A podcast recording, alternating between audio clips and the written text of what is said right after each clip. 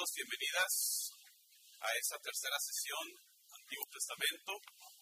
Como es nuestra costumbre, vamos a hacer un breve repaso para que no se nos olvide completamente de qué hablamos la semana pasada, qué se les quedó, qué aprendieron, qué les pareció relevante. ¿Les está gustando? ¿Sí? Vamos bien, le cambiamos. ¿Qué se les quedó pues? ¿Qué les pareció relevante? ¿Qué aprendieron? La numerología es muy importante para los judíos. Usualmente cuando vemos un número tiene algún significado. El número 7, el número 4, el número 40, el número 1000, etcétera, etcétera. Muchos números, número 3 obviamente. Muy bien, ¿qué más? Hay dos relatos de la creación. Hay dos relatos del diluvio también ahí entremezclados. Y esto se debe al hecho de que, como les comenté, este, este esta obra del Antiguo Testamento, sobre todo cuando hablamos de del Pentateuco, se trata de una obra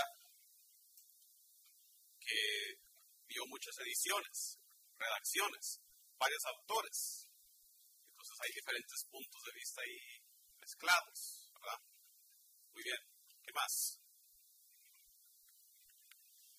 Vamos también hablar el día de hoy de las alianzas, un punto muy importante, el arco iris como alianza, símbolo de alianza que hizo Dios con Noé. Un Dios, hablamos, muchas veces piensa en la sociedad, piensa en el mundo que es un Dios vengativo en el Antiguo Testamento. No, vemos un Dios amoroso también, desde el principio, desde la creación, como Dios le da al hombre a la mujer todo lo que necesitan para vivir.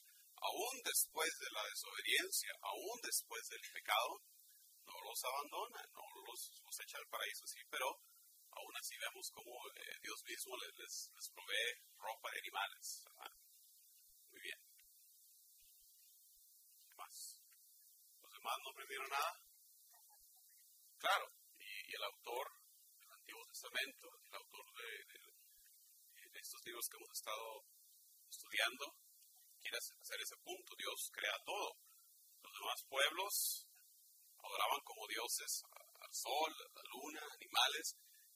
Y está diciendo el autor de Génesis, por ejemplo, no, Dios creó todo. Bien. ¿Qué más? Uno último. Sobre el pecado, Dios nos da unos mandamientos. Dios eh, a nuestros primeros padres les dio un mandamiento, ¿verdad? Todos los árboles podían comer menos de ese en particular. ¿Y qué es lo primero que hacen? Dios nos da esos mandamientos para ayudarnos en el camino a ser santos, a ser como Dios. Y vamos a ver hoy, eh, yo creo, en, uno de los libros del Pentateuco, como el, el llamado es ese, ser santos, como Dios es santo. Y por eso Dios nos da no para quitarnos la libertad, sino para encaminarnos en el camino a la santidad. Muy bien. Hablábamos, eh, que, que, llegamos a tocar un poco sobre las alianzas, ¿verdad? Pero quizás no completamente. Es un punto muy importante. Uno de los temas dominantes del Antiguo Testamento es el tema de la alianza. Eh, les mencioné la, semana pasada la diferencia entre una alianza y un contrato. ¿Cuál, era, ¿Cuál es la diferencia entre una alianza y un contrato?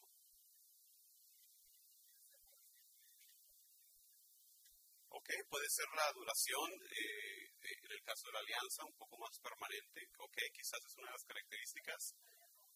Levantando siempre la mano para mantener el orden. No necesariamente, también tenemos eh, eh, contratos orales, acuerdos orales. Bueno, quizás hay algo de eso por ahí, alguien más. ¿Cuál es la diferencia? Ahí atrás. Eh, eso es bastante cierto. Un contrato, sobre todo desde nuestro punto de vista hoy en día, un contrato es más bien delinea una transacción de negocio, ¿verdad? yo te doy un dinero, tú me das un servicio, unos bienes o algo, ¿verdad? En cambio, vamos a ver aquí, las alianzas es algo muy diferente, porque las alianzas, ¿qué es lo que se intercambia? Se intercambia la persona misma. Dios dice, yo voy a ser su Dios y ustedes van a ser. Hay diferentes tipos de alianza actualmente, como vamos a ver ahorita. Eh, en algunas de ellas no, es recíproca, es unilateral, porque en ciertas alianzas Dios, es el que pone la promesa, Dios es el que da la garantía y no requiere nada del hombre a cambio. Pero después eh, las alianzas se vuelven recíprocas, el hecho de que sí, yo voy a ser su Dios, ustedes van a ser mi pueblo, para hacer eso pues tienen que seguir la ley.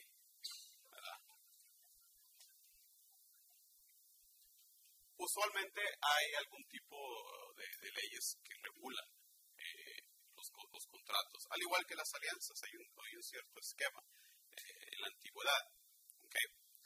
Podemos ver entonces la relación con Dios, su pueblo, a través de las diferentes alianzas. Algunos quizás argumentan que también hizo una alianza con Adán, pero no tiene todos los aspectos. Nos saltamos a la alianza con Noé. Génesis 8, versículo 20.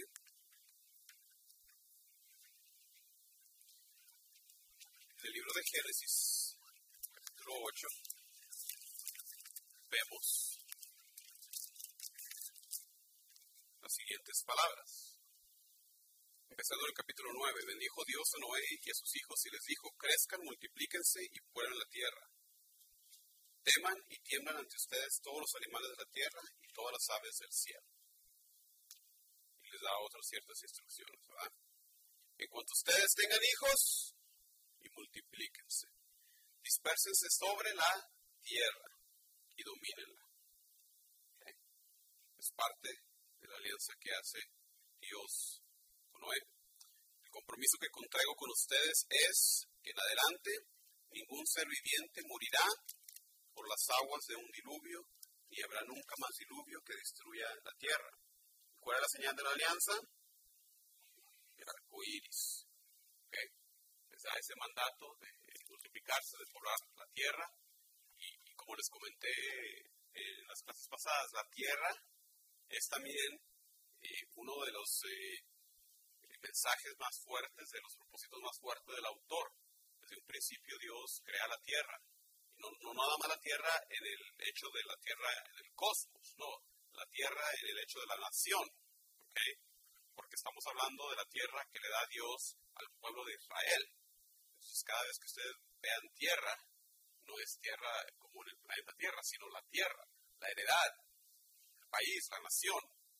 Entonces, cada vez que ven eso, pueden ustedes notar, empezar a notar que el autor, sobre todo del Pentateuco, tiene eso en mente. Se está refiriendo a la promesa de la tierra de acuerdo a la fecha que nos dan los biblistas en que fueron escritos estos libros, después del, del destierro, fue cuando se, se hizo la última edición. Es como una reflexión sobre la pérdida de la tierra prometida, por el pecado, por la idolatría, malos reyes, la desobediencia, lo desleal que era. Todos estos escritos eh, como preludio a lo que es la historia de Israel, es como una reflexión ante la pérdida de la tierra. La alianza con Abraham está por ahí del capítulo 16, está ahí mal escrito. Génesis, empezando del 15 actualmente. No es uno, es, si no sería del principio. Está mal escrito, empieza desde el 15. Ah, todavía no quiere. Ahí está. Ahí está arreglado. Capítulo 15, todo el capítulo 15 hasta el 17, terminando en el 22. ¿Cuál es la promesa eh, en alianza con Abraham? ¿Cuál la promesa? A ver, a ver, a ver, a ver. que iba a bendecir a todas las naciones de la tierra por su descendencia. ¿Cuál es el signo de esta alianza? La circuncisión, no les dé miedo decirlo. Es la circuncisión. Que interesantemente se, realizaba en el octavo día de nacimiento. Hablamos de los números, de la numerología, ¿verdad? día de nacimiento, se circuncidaba. Cuando hoy vas a tu iglesia, miras la pila bautismal, muchas veces la pila que tenemos, las pilas bautismales que tenemos son octagonales. Hay, hay un contacto ahí, porque en el bautismo somos, estamos siendo recreados. Estamos en el primer día de la nueva creación en Cristo, que a, que través de su descendencia bendeciría a todas las naciones. Los biblistas, muy buena pregunta, ¿qué tiene que ver eso? Bueno, los biblistas comentan que es un signo que se lleva en la carne, que cada vez que hubiera conocimiento carnal, le recordaría de esta alianza. Es algo bastante vivo, bastante in your face, ¿verdad? Moisés, ¿cuál fue la alianza con Moisés? Estamos en el libro de Éxodo. Capítulo 6, versículo 4 al 8. También pacté mi alianza con ellos para darles la tierra de Canaán, la tierra en donde estuvieran como, estuvieron como peregrinos. Ahora me acuerdo de mi alianza al oír los gemidos de los hijos de Israel oprimidos por los egipcios. Por lo tanto, diles de mi parte, yo soy Yahvé, quitaré de sus espaldas los duros trabajos de Egipto y los libraré de su esclavitud y los devolveré la tierra, perdón, les devolveré la libertad con golpes tremendos de mi mano y con intervenciones manifiestas. Así tomaré para pueblo mío y seré Dios para ustedes. Y en adelante conocerán que yo soy Yahvé, Dios de ustedes, que quité de sus espaldas el yugo de Egipto. Yo los introduciré en la tierra que son, que con juramento prometí darles a Abraham, a Isaac y a Jacob, y se las daré como herencia, pues yo soy el Señor. Palabra de Dios. Entonces, la tierra prometida, la promesa de que Dios iba a ser su Dios y ellos iban a ser su pueblo. Y por ahí entran las leyes también como signo de esa alianza. Más después en el libro del Éxodo, cuando se cumplen los eventos del Éxodo, ¿verdad? Dios le da las tabletas de los diez mandamientos. Se renueva la alianza en diferentes ocasiones. Finalmente, la alianza con David la vemos en el segundo libro de Samuel. ¿Cuál era la promesa de esta alianza? El, el trono eterno, ¿verdad? Que un descendiente de David siempre reinaría, ¿verdad? Y se cumple eso de qué manera? Con Jesús, hijo de David. Por eso tanto Mateo como Lucas ¿verdad? se preocupan de, decir, de, proveer la genealogía a su descendencia para comprobar que esta promesa, esta alianza se cumple en Jesús. Muy bien.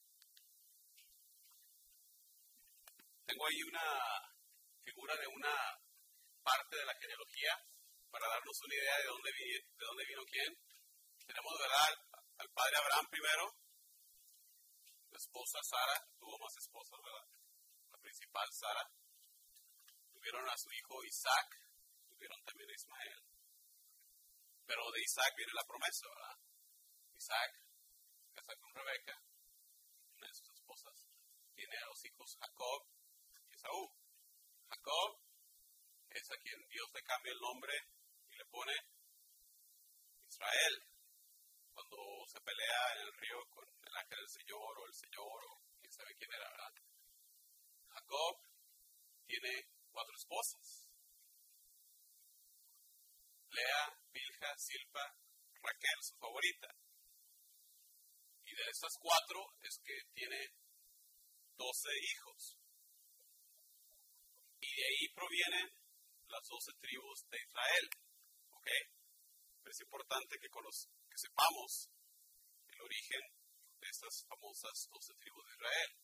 Provienen de Jacob, que Dios le cambia el nombre de Israel. Y las doce tribus, Rubén, Simeón, Leví, Judá, Isaacar, Zebulón, Dan, Neftalí, Gad, Aser, José y el más chiquito, Benjamín. No, no. Acuérdense que por lo general la descendencia la genealogía se transmite únicamente por la parte del hombre. Por eso es muy significativo en el Evangelio de Mateo que nos da cuatro nombres de mujeres porque esa no es la costumbre. La descendencia será, tuvo, tuvo seguramente, eh, tuvo hijas también, pero esas no, no cuentan. En el punto de vista de los, en el punto de vista de la Biblia, en el punto de cómo era la cultura en aquel entonces. Puse a todas las esposas que nos quieren. Qué amable.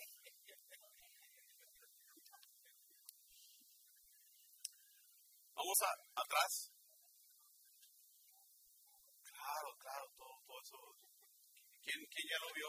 Ya lo puse el de la semana pasada, ¿sí lo vieron? Sí. Ahí lo voy a poner Dios mediante usted también. Ok, todo va ahí. Vamos a, a, pasar como relámpago por una parte de la historia de la salvación, porque el Antiguo Testamento, si se han dado cuenta, está así, y todos tenemos de tiempo así. Así que resumiendo lo que, lo que pasa después de donde nos quedamos la semana pasada, hablamos un poco de Abraham, ¿verdad? Ya les dije más o menos lo que pasa con Abraham, con su descendencia, ¿verdad? Los hijos que tiene, los hijos que tienen ellos, hasta llegar a Israel y las doce tribus.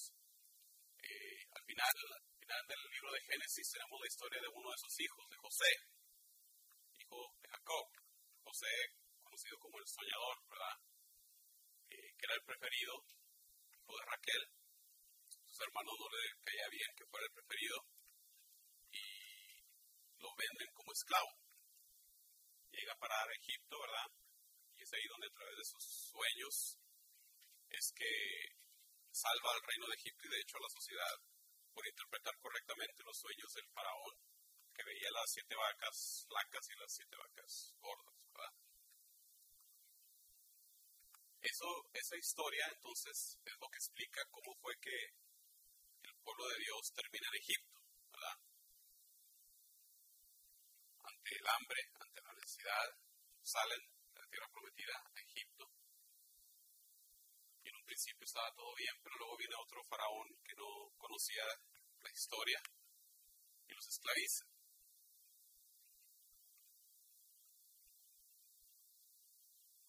Y es en esa esclavitud donde entra la escena Moisés. Dios responde a los llamados de su pueblo, enviándolos a este gran personaje. Y todos conocemos la historia del Éxodo, ¿verdad? Si no, renten la película del Rey de Egipto. La, acabo de ver, el príncipe de Egipto, perdón. Ey, no sé, no la saben. ¿eh? La acabo de ver hace, hace un par de días con mi, con mi niña. Fue muy interesante ver las diferencias entre lo que ellos estaban diciendo y lo que dice la Biblia. En la película se trae la esposa y a, a, liberar al pueblo y en la Biblia no, la, deja ya a la esposa a los hijos y ya cuando acaba va y, y se junta otra vez con ella. Pero interesante ver las diferentes cosas, ¿no? Um, buena película en lo general. Y muy importante, Moisés. Moisés es uno de los personajes más centrales, más importantes para los judíos, para el Antiguo Testamento. Al salir del pueblo, al salir del pueblo de Egipto, no bien se les haya secado las ropas de pasar ahí por el Mar Rojo, cuando caen ya en idolatría, ¿verdad? Se va Moisés a hablar con el Señor en la, en la montaña y entra la desesperación. ¿Dónde está este que nos sacó, verdad? Ya, ya, nos dejó aquí solos. Y ahí le piden a Aarón que les haga un ídolo y les hace, ¿verdad? Agarran del oro que habían eh, saqueado de los egipcios y se hacen el famoso becerro de oro, ¿verdad? Dios los perdona se renueva la alianza. Y es verdaderamente, ese es el ciclo, esa es la historia que vemos a través del Antiguo Testamento. ¿verdad? El llamado de Dios, la idolatría, la infidelidad, el pecado, Dios los perdona, los restaura al pueblo y se repite, ¿verdad? Cae otra vez el pueblo, el pecado, la idolatría. Entonces es como una montaña rusa, ¿verdad? montaña rusa que se repite varias veces el ciclo, ¿verdad? Cuando vamos a hablar de los profetas, lo mismo, ¿verdad? El reino se establece, ¿verdad? Con David, Salomón, y los otros reyes que, que no eran fieles, caen, o sea, Dios envía a los profetas a llamarlos a la conversión, etcétera, etcétera. Ese es el ciclo del, Antiguo Testamento, es el ciclo de la historia de la salvación, el ciclo de nuestras vidas. En eso estamos, ¿verdad? Ok. Una breve introducción a lo que es el libro de Levítico. Pasamos ya por Génesis, Éxodo, Levítico. Este libro explica con gran detalle eh, lo que era el ministerio de los levitas. ¿Quiénes eran los levitas? Era la tribu de Leví, ¿verdad? Los descendientes de Leví, quien Dios había llamado a hacer qué? Ministerio sacerdotal, ¿verdad? Por eso se llama el libro Levítico, porque trata del ministerio de los levitas. En este libro vemos leyes, leyes, más leyes, regulaciones. Describe este libro con gran detalle cómo se deben hacer los sacrificios de los animales, cómo hacer las ofrendas vegetales, el grano, cómo se deben de realizar las ceremonias del culto, de las leyes, de las normas para la vida sacerdotal, para la vida familiar, para la vida social. Da indicaciones de cómo se celebran las fiestas durante el año.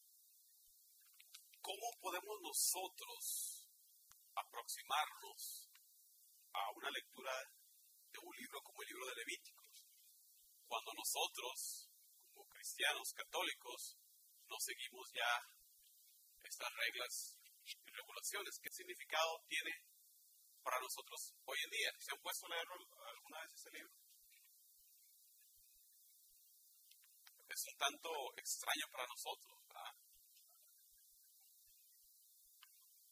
Estamos bastante removidos de esa realidad tanto culturalmente como por el hecho de que no hay culto de esa manera. Pero entonces, eh, ¿cómo nosotros podemos aproximarnos a, la lectura de este libro? ¿Qué, qué, mensaje podemos ver nosotros? Obediencia, muy bien. Eh, la importancia de rendirle culto a Dios, que no nada más, cuando oramos, no nada más es de palabra. Vean cómo se ha hecho desde siempre. Con ceremonias, con todo el cuerpo, ¿verdad? Con todo nuestro ser. Y, también reconocer, como tengo ahí, el propósito de las leyes, de acuerdo a la visión del autor. Separar al pueblo. O sea, el pueblo de Israel no es como los otros pueblos,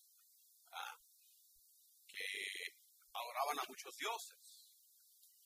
Es para decir, el pueblo de Israel, el pueblo de Dios, diferente. Nosotros le rendimos culto a Dios así. Separación para ser, ¿qué significa fermento? Ser eh, abono para las naciones. Eh, la razón por la que Dios llama a un pueblo, elige a un pueblo, ¿cuál era? Porque llamó Dios a un pueblo como suyo. No porque era su preferido, no porque los mejores portados, obviamente, no porque eran los más inteligentes ni los más sabios, nada de eso, ¿verdad? Los elige para llamar al resto de las naciones. Entonces, en preparación a eso, pues había que formarlos, había que prepararlos, había que separarlos, ¿verdad? Muchos, eh, parte de, esas regulaciones podemos ver como, como una aplicación como dice la vida. Hay otras que, que de verdad dices, nada que ver. Pero sí, eh, ciertas de esas regulaciones tienen bastante sentido y tienen aplicación. La cultura, como lo mencioné ya en las clases pasadas, eh, de, las personas que viven en, áreas desérticas, es bastante énfasis en la hospitalidad. Se recibe al extranjero más bien que se le recibe a un familiar. ¿eh? Es bastante importante porque ya en el desierto, si no, te, si no cuidas de la gente, pues ahí quedan, ¿verdad? ese es un punto De que, que, tiene mucho sentido varias de las regulaciones en la vida diaria, la limpieza. Pero hay unas que dices tú, ah, pero se trata de eso, de separar al, pueblo de Dios. Vamos a leer un, pequeño pasaje de Levítico para que nos dé una probadita de, de lo que se trata. Levítico 4, capítulo 4, y vamos a leer 27 a 31. Libro de Levítico, capítulo 4, versículo 9 al 27 al 31.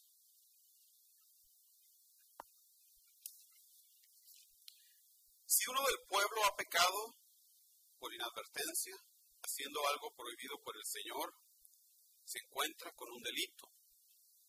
En cuanto se dé cuenta del pecado cometido, presentará como ofrenda una cabra sin defecto. Pondrá la mano sobre la cabeza de la víctima y la degollará en el lugar de los holocaustos. El sacerdote mojará su dedo en la sangre, teñirá con ella los cuernos del altar de los holocaustos y derramará el resto junto a su base. Quitará toda la grasa como suele quitarse de los sacrificios de comunión, la quemará sobre el altar como calmante olor para Yahvé. Así hará la expiación por la persona y por su pecado y será perdonado. Palabra de Dios. Describiendo, ¿verdad? El, el proceso para una persona expiar la culpa, expiar el pecado. Una cosa interesante que yo siempre noto es cómo todo este proceso siempre se realiza a través de el sacerdote, por un intermediario. En ningún lugar de la Biblia dice, yo me confieso con Dios solo y, Él me perdona, ¿no? Siempre va uno, ¿verdad?, con el representante propio, ¿verdad? En este caso el sacerdote, a entregar esa ofrenda, ¿verdad? Y describe ahí en, gran detalle, ¿verdad? Lo que es, cómo se debe hacerlo. Sin ningún defecto. Sin ningún defecto corporal. Y una vez más, eh, nos está hablando, es una imagen de qué? ¿De quién? De Jesús, el Cordero, ¿verdad? Todos los sacrificios se cumplen, ven su cumplimiento en el sacrificio Jesús. El hecho de que sin mancha, porque es, Jesús es Dios, no tiene pecado alguno. También el, sacerdote, cuando realizaba los ritos, tenía que ir purificado, a menos de que le pasara algo ahí al entrar al santuario. Claro, en la presencia de Dios pues hay que entrar purificados. Otro pasaje, eh, nada más quería mencionar, en el libro de Levítico, capítulo 16, menciona el establecimiento de una de las grandes fiestas judías, el Gran Día del Perdón, que viene siendo una fiesta que hace poco se celebró, creo que hace dos semanas, la fiesta conocida como Yom Kippur. ¿Sí han esa fiesta? se acaba de celebrar hace un par de semanas. Está aquí establecida en el libro de Levítico capítulo 16, el Gran Día del Perdón.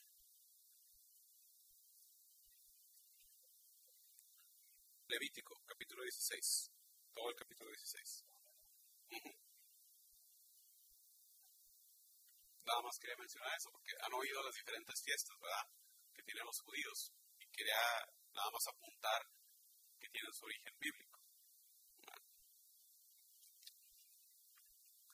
La única fiesta que irónicamente eh, para los judíos no está en la Biblia es la fiesta de las luces. Nosotros sí la tenemos porque los libros de los macabeos es la que describe esa fiesta. pero ellos no la tienen en su Biblia, así que tienen la fiesta, pero no tienen la escritura que describe la fiesta, irónicamente. Ok. Números. Llamado así este libro por los censos. Empieza con un censo y termina con un censo, un conteo del pueblo.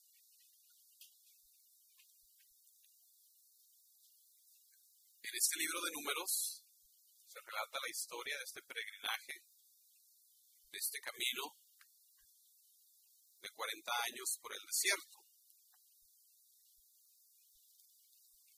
¿Por qué se pasa el pueblo de Dios 40 años en el desierto? Si ustedes ven el, mapa, pues de la salida de Egipto a la tierra prometida no, es tan largo.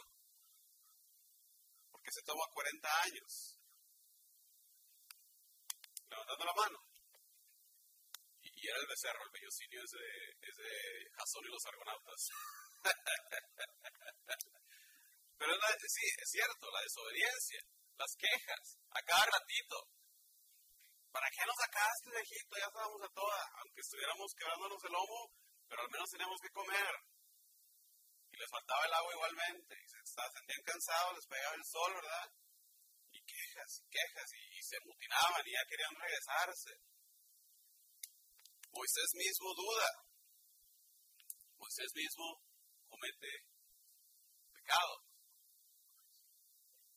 Por eso no se le da el llegar a entrar. Si la ve, alcanza a ver, sube a lo alto del monte que estaba ahí y le alcanza a ver a lo lejos. Pero no se le da el entrar a la tierra prometida. Entonces, este periodo de 40 años, una vez más, número simbólico, que significa el número 40. Un largo tiempo, ¿verdad? No significa que necesariamente estuvieron 40 años, simboliza una generación, ¿verdad? En sí. Entonces simboliza un, largo tiempo. Y lo podemos entonces interpretar a manera de una preparación, de una purificación, para poder vivir de acuerdo a, cómo debería vivir el pueblo de Dios. Cuando estaba eh, preparándome para, para la clase, estudiando diferentes comentarios, encontraba que mencionaban varios paralelos entre pasajes del Pentateuco con, con la creación. Y uno de esos paralelos que mencionaban era cómo la preparación del pueblo para entrar a la tierra prometida era un, es un cierto paralelo, nos recuerda de la preparación de la tierra por Dios, la tierra que estaba en caos, la tierra que estaba vacía. Después, cuando sale exiliado el pueblo de Egipto, el autor menciona esas dos palabras. La tierra queda una vez más en caos, vacía. Haciendo varias conexiones, una vez más la importancia de la tierra.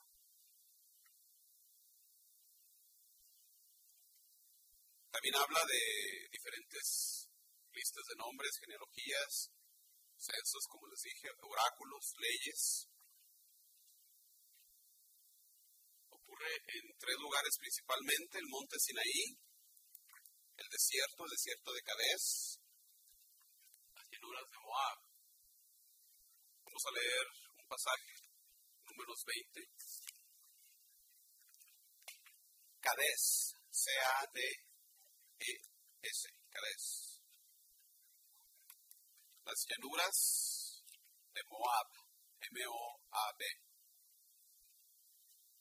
Número 20 nos dice, toda la comunidad de Israel llegó el primer mes al desierto de Sin. El pueblo se instaló en Cadés, allí murió y fue enterrada Miriam. ¿Quién era Miriam?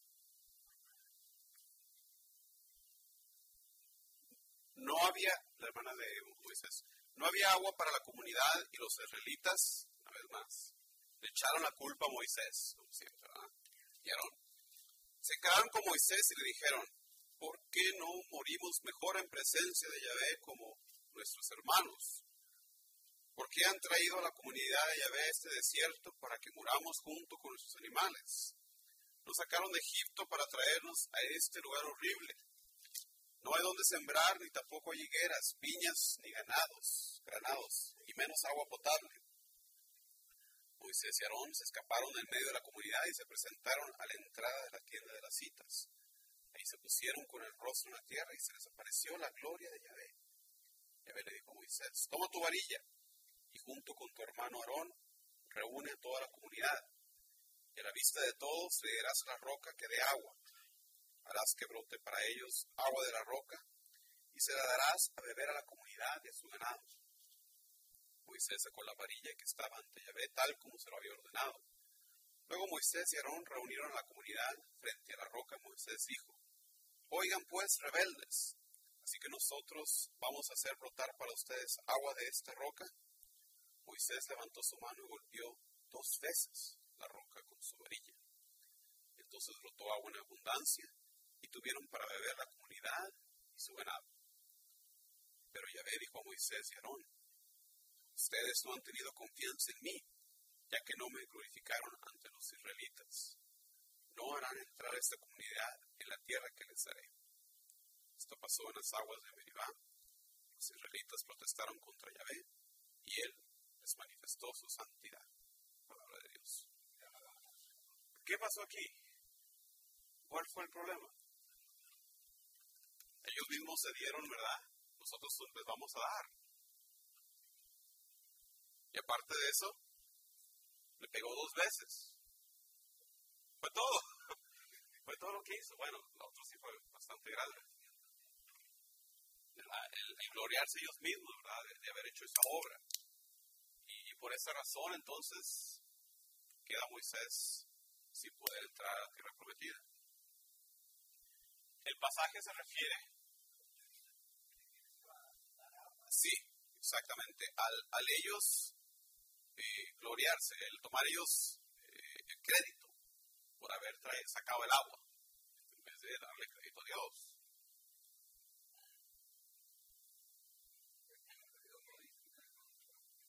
Nosotros vamos a hacer brotar para ustedes agua de la roca. Nosotros, no Dios. Es un tanto sutil, pero está ahí. También vemos en este, en este libro muchas veces la infidelidad del pueblo, cómo titubearon al estar ya en el umbral de la tierra prometida, ya para que la tomaran, ya Dios les está diciendo, ya entrenle, mandan a unos espías, a unos centinelas, a que vieran cómo estaba la situación, y regresan y qué dicen. No, hombre, la gente ahí son gigantes, no vamos a poder. Y los siete que fueron nada más, todos, ¿verdad? Dijeron, sí, hay que entrarle por ese titubeo, cuando Dios ya les está diciendo, ya, ya está la tierra para que entren, les entró el miedo y no quisieron entrar, pues por esa otra razón se pasaron 40 años en preparación. Cuando tenían que confiar, Dios estaba ante ellos, Dios los iba guiando. O sea, uno de los puntos es ese, de que nunca, aunque Dios estaba ahí con ellos, estaba en su presencia presencia de Dios estaba ahí siempre guiando Y también la persona de Moisés, ¿verdad? Se seguían quejando en vez de confiar en que Dios estaba con ellos. Y con cada queja, con cada rebelión, pues estaban siendo infieles al Dios que estaba con ellos.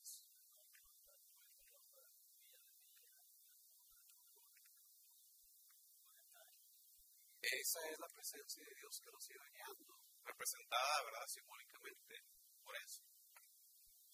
Pero aún así, ¿verdad? Aún así dudaban, aún así eh, no, no, no entregaron su confianza en Dios, sino al contrario, ¿verdad? Pues nos vamos a, aquí vamos a quedar, ¿verdad? ¿Por qué nos sacaste de Egipto? Es, es lo que comúnmente dicen una y otra vez, ¿verdad?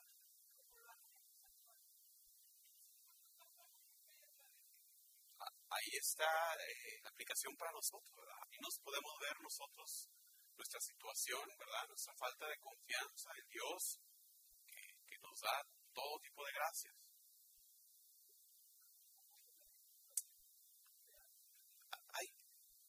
sí, en cuanto a la, carencia de pasajes de presencia del Espíritu Santo, bueno, hay que recordar eh, la pedagogía divina. O sea, la manera en que Dios nos enseña, nos toma de la mano en esta etapa del Antiguo Testamento, hasta donde estamos, podemos ver que de ninguna manera estaban listos para una revelación de este tipo. De hecho, todavía no estaban listos para creer en un solo Dios. Como vemos constantemente, caían en, idolatría. ¿eh? Entonces, eh, Dios, a través de la historia, está preparando la humanidad para que Jesucristo venga ya la revelación plena. Pero sí, que en este momento de ninguna manera estaba el, pueblo de Dios listo para una revelación de, ese índole. Vemos ciertas pistas por ahí, ¿verdad? En los libros de la sabiduría vamos a, ver cómo se hablaba del Espíritu de Dios, de la sabiduría de Dios, eh, con ciertas características personales de Dios. Eh, yo creo que es un, es un poco de las dos cosas ambos eh, la necesidad de, como de preparación, de crecer, de, establecerse como, como, nación, porque antes de Dios les está dando la tierra para que fueran una nación, pero eh, en Egipto pues eran un montón ahí de tribus, ¿verdad? Distintas, no habían coalescido. Entonces es, un tanto eh, esa preparación de, de, vivir como nación, como pueblo, un tanto castigo a la obediencia.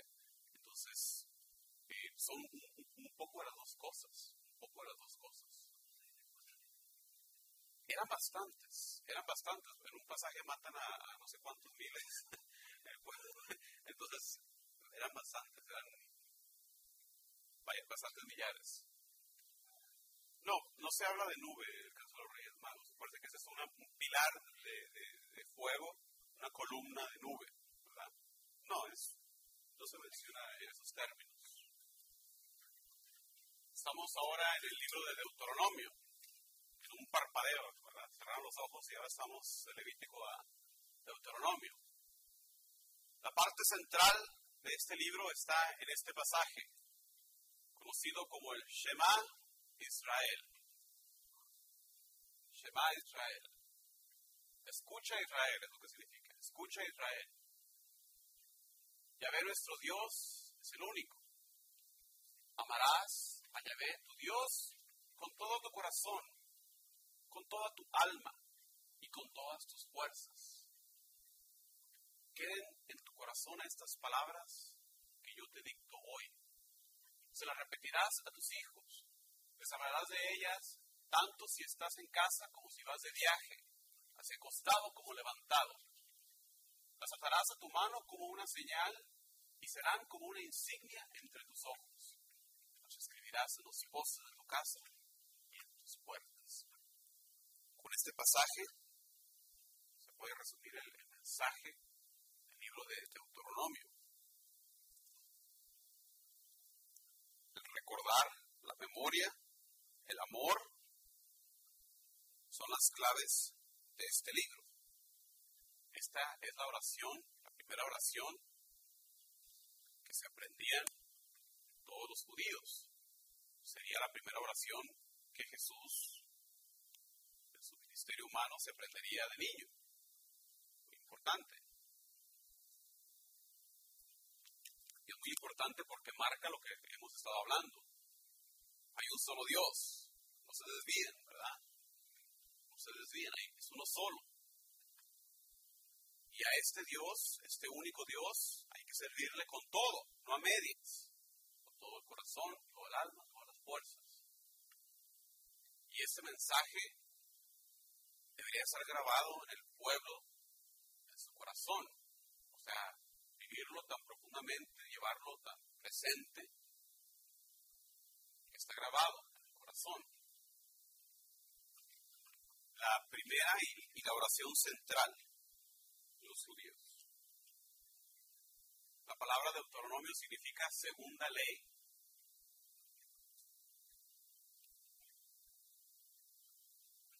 Segunda ley, porque ya más antes les había dado la ley, ¿verdad?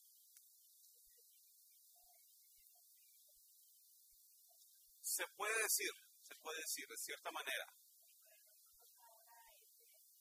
Sí, porque es, es fundacional, es, es, la base de la fe judía, el monoteísmo. Y llevar esta práctica y cómo, cómo tienen eh, tantos ritos y tantas cosas, eso es lo que es servir a, Dios con todo tu corazón, con todo tu alma y con toda tu fuerza. Entonces, de cierta manera es un buen paralelo, sí.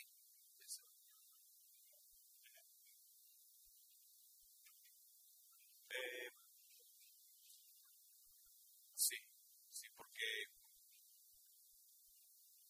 que es central para todo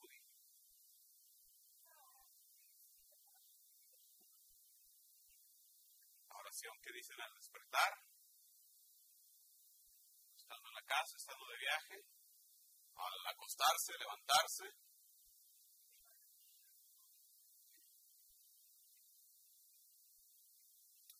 Segunda ley, el propósito este libro unificar los mandamientos, unificar las costumbres, darle al pueblo la ley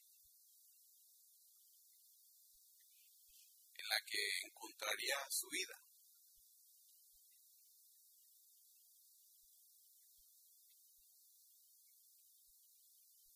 La redacción de este libro del Deuteronomio, la redacción final, tiene lugar antes de la caída de Jerusalén tenemos un dato histórico del segundo libro de Reyes.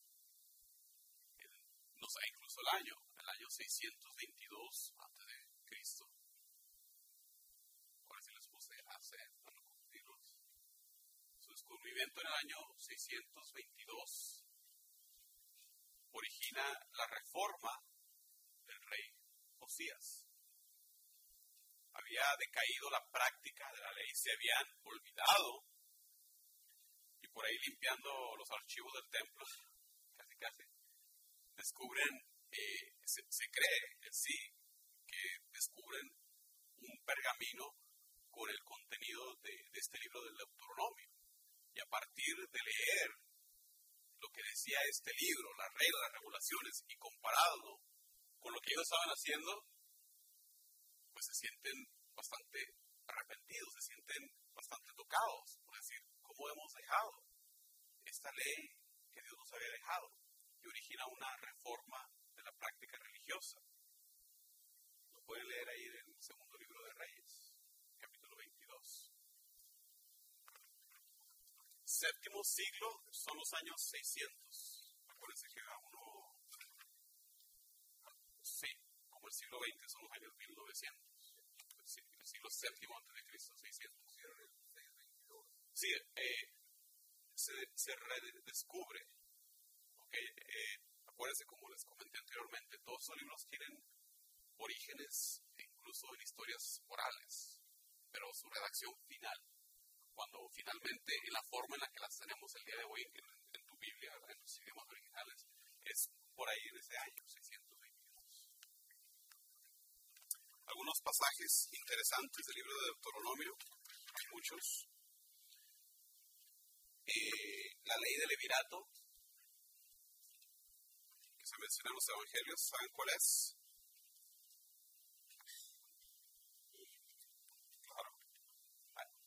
Levit, de Levita, Levirato. ¿No han oído hablar de esta ley de Levirato? Mejor no se las digo entonces.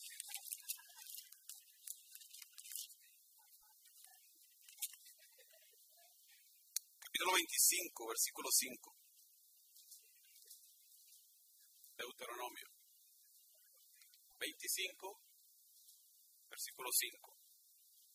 Si dos hermanos viven juntos y uno de ellos muere sin tener hijos, ah, ya.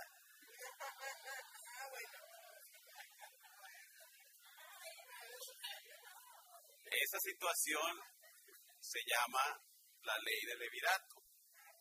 La mujer del difunto no irá a casa de un extraño, sino que la tomará su cuñado para cumplir, y aquí entre comillas dice, el deber del cuñado. El primer hijo que de ella, que, de ella tenga, retomará el lugar y el nombre del muertito. Y así su nombre no se borrará de Israel. Del Levirato. Sabía que les iba a interesar esto. Otro pasaje un poco más edificante que lo voy a poner porque sé que así como a la gente le va a interesar.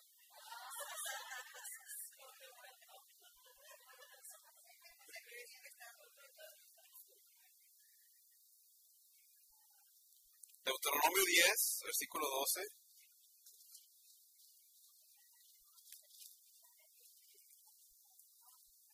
Esta no es otra ley así de esas morbosas. escuchen. Deuteronomio 10, se van a sentir mal ahora que la lea. Ahora estamos en el capítulo 10, versículo 12 al 22. Ahora pues Israel, ¿qué es lo que pide Yahvé tu Dios, sino que temas a Yahvé tu Dios, que sigas todos sus caminos y que lo ames y lo sirvas con todo tu corazón y con toda tu alma, una vez más. Guarda los mandamientos de Yahvé y sus leyes que hoy te ordeno para tu bien. Mira, Yahvé tu Dios pertenecen los cielos visibles e invisibles, la tierra y cuanto hay en ella. Pero solo con tus padres estableció lazos de amor. Y después de ellos eligió su descendencia, a ustedes mismos, con preferencia a todos los pueblos, como hoy puedes ver. Ustedes pues necesitan otra circuncisión, que es la del corazón, para que ya no le presenten una frente desafiante. Porque Yahvé es el Dios de los dioses y el Señor de los señores, el Dios grande, el Dios fuerte y terrible, el que da un trato igual a todos y no se deja comprar con regalos. hace justicia al huérfano y a la viuda, y ama al forastero dándole pan y vestido. Ama pues al forastero, porque forastero fuiste tú mismo en el país de Egipto.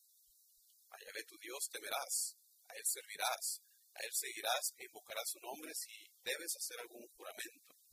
Él irán tus alabanzas, pues él es tu Dios, que ha hecho por ti las cosas asombrosas que has visto.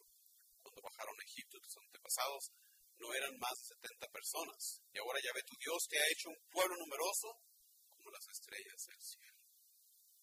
Eso va para ustedes, para nosotros. Necesitan otra circuncisión. Otra circuncisión, la del corazón.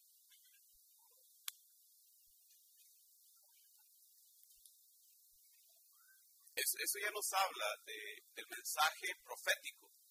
Y, y, es, esto la justicia social, ¿verdad? Es un mensaje que los profetas, vamos a ver, traen bastante fuerte, de ayudar a la viuda. Porque la viuda en esa sociedad quedaba desamparada.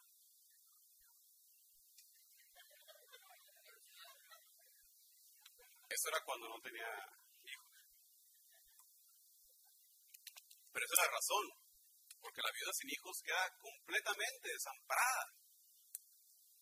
Si no la tomaba su familia original, que muchas veces no la tomaba, quedaba completamente destituida.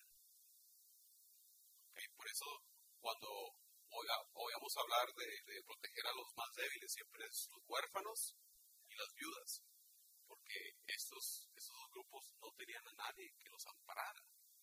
Y por eso la razón de la ley del levirato, para cuidar a, que no quedaran las viudas así.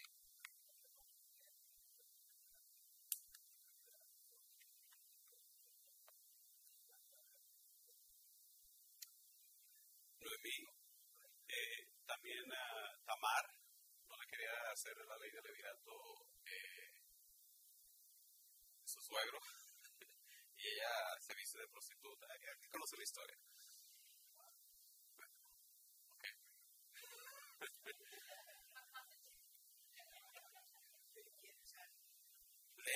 Esas historias. Ah, si se mantienen despiertos por las genealogías ¿verdad? y las leyes, tiene bastantes cosas buenas. Y tiene de todo, tiene violencia, tiene sexo, tiene intriga, todo.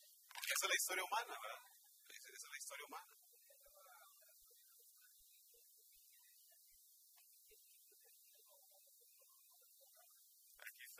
Aquí está, está todo.